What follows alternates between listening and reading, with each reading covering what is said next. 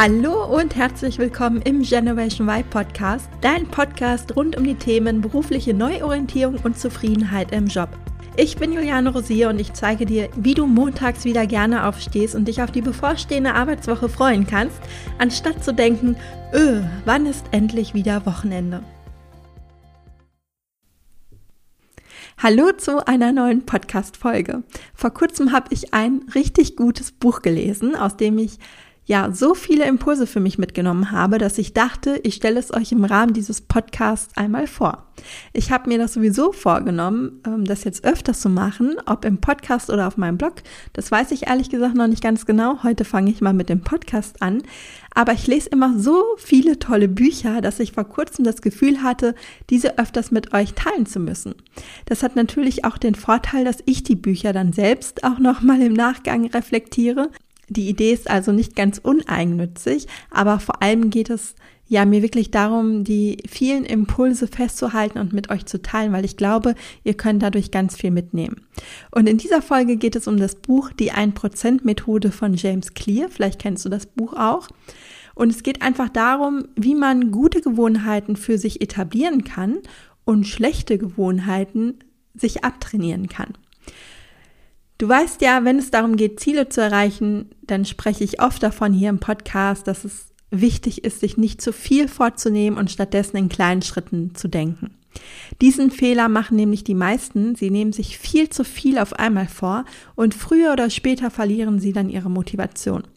Und ich muss zugeben, auch ich selbst bin nicht ganz davor gefeilt und auch ich tendiere ja oft zur Übermotivation und stecke mir unrealistische Ziele, die eigentlich viel zu hoch sind, wenn ich mir etwas vornehme. Das hat natürlich die gute Seite, dass ich tatsächlich meistens sehr viel schaffe, aber auf der anderen Seite auch dazu neige, mir viel zu wenig Pausen zu nehmen im Alltag, mich zu sehr unter Druck zu setzen, was dann natürlich zu einem hohen Stresslevel führt und ja, mir irgendwann die Puste ausgeht und ich keine Lust mehr habe oder auch einfach nicht mehr kann und mir aber vor allem auch der Spaß an der Sache verloren geht. Vielleicht kennst du das ja auch von dir. Und genau dasselbe Prinzip kann man auch darauf übertragen, wenn man vorhat, sich eine neue Gewohnheit anzutrainieren oder sich eine schlechte Gewohnheit abzugewöhnen. James Clear sagt nämlich, dass der effektivste Weg, eine Gewohnheit zu verändern oder ein Ziel zu erreichen, der ist, dass man jeden Tag ein kleines bisschen besser wird. Eine Verbesserung von 1% pro Tag bringt in einem Jahr immerhin eine Steigerung um das 37-fache. Die Kurve geht also irgendwann wie beim Zinseszins exponentiell nach oben. Leider gilt dieser Trend aber auch für die entgegengesetzte Richtung. Wenn du schlechte Gewohnheiten hast, führen die in ebenso kleinen und unmerklichen Schritten zu Verschlechterung. Das ist auch das Fiese daran, denn wenn du nicht aufpasst, merkst du es meistens nicht sofort, wenn dir etwas nicht gut tut, sondern leider erst sehr viel später. Stell dir vor, du verbrauchst jeden Tag 2000 Kalorien und isst jeden Tag auch 2000 Kalorien. Da du genauso viel Kalorien isst, wie du verbrauchst, hältst du also dein Gewicht. Dann hast du aber plötzlich Stress im Job und du beginnst damit jeden Tag nach dem Mittagessen einen Schokoriegel für, sagen wir mal, 100 Kalorien zu essen. Keine Ahnung, ob das jetzt realistisch ist, aber einfach mal als Beispiel. Das wird sich natürlich am nächsten Tag oder auch ein paar Tage später nicht direkt auf deiner Waage bemerkbar machen. Wenn du die Gewohnheit aber jetzt über Wochen oder Monate hinweg beibehältst, dann vermutlich schon. Man sagt ja, dass man 7000 Kalorien zu viel essen muss, um ein Kilogramm zuzunehmen. Und nach 70 Tagen, also nach knapp zweieinhalb Monaten, wiegst du also ein Kilo mehr. Wenn du jetzt, wie in dem Beispiel, jeden Tag 100 Kalorien zu viel isst. Auch das wird dir vermutlich gar nicht mal auffallen, da der Körper ja immer wieder mal natürliche Schwankungen hat und ein Kilo ja, ist einfach dann nicht viel und wir merken das im Zweifel nicht. Aber wenn du die Gewohnheit noch länger beibehältst, kommen aufs Jahr gerechnet eben schon gut vier bis fünf Kilo zusammen. Und das macht sich dann natürlich schon bemerkbar. Und bitte, ihr wisst ja, ich bin keine Expertin auf dem Gebiet Ernährung, also nagelt mich nicht auf die Zahlen und das Beispiel fest. Ich wollte es nur einmal für euch etwas anschaulich machen, dass wir die Auswirkungen von schlechten Gewohnheiten eben nicht sofort bemerken, sondern im Zweifel erst sehr viel später. Umso wichtiger ist es also, dass du dir deine aktuellen Gewohnheiten ganz genau ansiehst und überprüfst und dann im nächsten Schritt bei Bedarf natürlich auch änderst. Und hier wird es oft schwierig. Warum eigentlich? Warum fällt es uns so schwer, unsere aktuellen Gewohnheiten zu ändern? Naja, einmal, weil die Gewohnheit, wenn wir sie schon länger haben, nahezu automatisch abläuft. Wie beim Zähneputzen. Wir denken gar nicht mehr darüber nach. Wir stehen auf, gehen ins Badezimmer, putzen uns die Zähne. Das heißt, wir haben einen Reiz, in dem Fall, dass wir aufstehen, gehen ins Badezimmer, putzen uns die Zähne. Es ist ein automatischer Prozess. Ich gehe da auch gleich nochmal genauer drauf ein. Ein weiterer Grund ist aber, dass dein Verhalten im Zusammenhang mit deiner Identität, also deinen inneren Überzeugungen steht. Und in dem Buch nennt James Clear das folgende Beispiel. Stell dir vor, du bist auf einer Party und du bietest zwei Personen eine Zigarette an. Die erste Person antwortet dir, Nein, danke, ich versuche aufzuhören. Klingt vernünftig, aber der Satz offenbart ja auch, dass die Person sich selbst noch als Raucher sieht. Ihre Identität ist noch immer ich bin Raucher. Die zweite Person antwortet hingegen Nein, danke, ich rauche nicht. Sie sieht sich selbst also schon als Nichtraucher. Merkst du den Unterschied?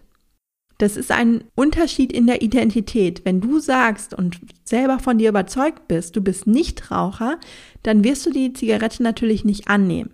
Bei der ersten Person aber, die sich noch als Raucher sieht, hört man schon, dass es ihr schon ein bisschen schwerer fällt, jetzt abzulehnen. Und man merkt es auch an der Formulierung, ich versuche aufzuhören. Sie sieht sich wirklich noch als Raucher.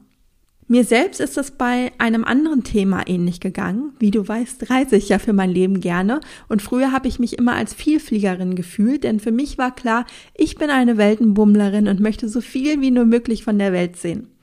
Auf unserer letzten längeren Reise, auf der wir insgesamt fünf Monate unterwegs waren, habe ich plötzlich Angst beim Fliegen entwickelt, die von Flug zu Flug stärker wurde. Ich war damals froh, als wir wieder zu Hause waren und ich erst einmal nicht mehr fliegen musste. Naja, und dann kam die Pandemie und hat meine Angst natürlich in die Karten gespielt, weil wir erst einmal keine Fernreisen geplant haben. Und dann ist etwas, ja, Spannendes passiert, das mir so in der Art tatsächlich erst klar geworden ist, als ich das Buch gelesen habe und auch ein Coaching gegen meine Flugangst absolviert habe in diesem Jahr. Denn aus meiner Identität, ich bin eine Weltenbummlerin, ist die Identität geworden, ich habe Flugangst. Ich habe das nämlich nicht nur gedacht, sondern auch immer wieder erwähnt, wenn ich mit jemand über Reisen gesprochen habe. Immer wieder habe ich gesagt, ja, eigentlich reise ich total gerne, aber im Moment habe ich Flugangst, bla bla bla. Ich habe also gar nicht bemerkt, wie sich meine Identität verändert hat. Das Gute ist, dass unser Gehirn so flexibel ist, dass wir unsere Gedanken und unsere Identität jederzeit auch wieder verändern können, was ich dank des Coachings dann getan habe und nun in meinen Gedanken wieder eine Weltenbummlerin bin. Huh, Gott sei Dank, Kurve nochmal bekommen. Aber das ist tatsächlich wichtig, weil ich jetzt schon wieder den Unterschied merke. A, bin ich dieses Jahr wieder geflogen und es war ein guter Flug. Ich war, saß diesmal nicht zitternd im Flieger und hatte Schweißausbrüche, sondern es war wirklich ganz entspannt. Und auf der anderen Seite merke ich auch wieder, wie meine Reiselust wiederkommt, wie ich auf einmal wieder den nächsten Urlaub gerne plane, wie ich mir Gedanken mache, welche Länder ich als nächstes bereisen möchte und so weiter und so weiter. Ich merke wirklich, wie das in den letzten Jahren so in den Hintergrund gerückt ist und zwar nicht nur wegen der Pandemie, sondern ja, einfach wegen dieser Flugangst und meiner neuen Identität, ich habe Flugangst. Wenn du dir also ein Ziel setzt, muss auch deine Identität dazu passen. Und umso öfters du eine Gewohnheit wiederholst, umso mehr zahlst du auf die Identität ein, die du mit der Gewohnheit verfolgst. Umso öfters du zum Beispiel Sport treibst, umso eher wirst du dich auch als Sportlerin fühlen. Machen wir weiter. Gewohnheiten durchlaufen vier Phasen. Das ist der Auslösereiz, das Verlangen, die Reaktion und die Belohnung. Es gibt also einen Reiz, der unser Verlangen nach etwas weckt, worauf wir ein bestimmtes Verhalten ausüben, um dann eine Belohnung zu bekommen. Stell dir vor, du gehst in deiner Mittagspause jeden Tag eine Runde spazieren und kommst dann immer am Bäcker vorbei, wo der Duft dein Verlangen auf Süßes weckt und woraufhin du dir ein Teilchen kaufst. Die Belohnung ist der gute Geschmack und der Zucker, der dich mit Energie versorgt. Wenn du dir diese Gewohnheit nun abtrainieren möchtest, ist es am leichtesten, wenn du den Auslösereiz unsichtbar machst oder durch einen besseren Auslösereiz ersetzt. Du könntest zum Beispiel deine Route beim Spazierengehen wechseln, sodass du nicht mehr am Bäcker vorbeikommst. Oder einfach den Auslösereiz ändern, also dass du vielleicht nicht am Bäcker vorbeikommst, sondern stattdessen vielleicht an einem Obst- und Gemüseladen, bei dem du dir dann etwas frisches Obst kaufen kannst. Das ist auch schon mal ein wichtiger Hinweis, denn wenn du jetzt trotzdem jeden Tag beim Bäcker vorbeigehen kannst, dann brauchst du schon eine sehr hohe Disziplin, um dem Auslösereiz zu widerstehen. Und wie schaffst du es jetzt genau, gute Gewohnheiten zu etablieren? Erstens, die Gewohnheit muss offensichtlich sein.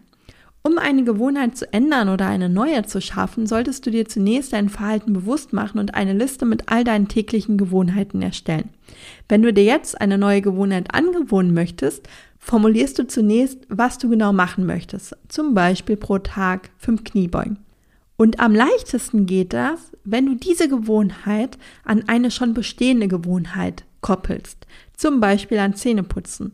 Deine Intention könnte lauten, jeden Morgen mache ich während des Zähneputzens fünf Kniebeugen. Gestalte dein Umfeld außerdem so, dass der Auslösereiz für deine neue Gewohnheit gut sichtbar und offensichtlich ist. Wenn du morgens Sport machen möchtest, könntest du dir deine Laufschuhe direkt vors Bett stellen, sodass es das erste ist, was du nach dem Aufwachen siehst. Dann ist schon direkt der Reiz da, laufen zu gehen. Die Gewohnheit muss außerdem attraktiv für dich sein und vor allem aber auch einfach umsetzbar. Ein gutes Beispiel sind ähm, die fünf Kniebeugen, die du mit dem Zähneputzen verbindest und somit natürlich gar keinen zusätzlichen Zeitaufwand hast, sondern das machen kannst, während du einer Gewohnheit nachgehst, die du sowieso schon etabliert hast. Wenn du dir hingegen vornimmst, jeden Tag ins Fitnessstudio zu gehen und du musst dafür aber erst einmal quer durch die Stadt fahren, hm, ist die Wahrscheinlichkeit, dass du wirklich dort regelmäßig hingehst, vermutlich geringer, als wenn das Studium direkt neben deiner Wohnung auf dem Weg zur Arbeit liegt oder du dir einfach vornimmst, eine Runde um den Block zu, joggen und deine Schuhe schon vors ähm, Bett stellst.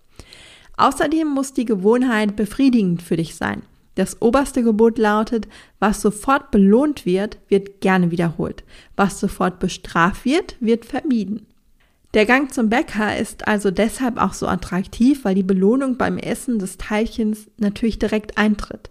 Bei der Diät hingegen dauert es länger, bis Erfolge sichtbar werden, weshalb es uns nicht immer ganz so leicht fällt, diese dann auch wirklich durchzuziehen.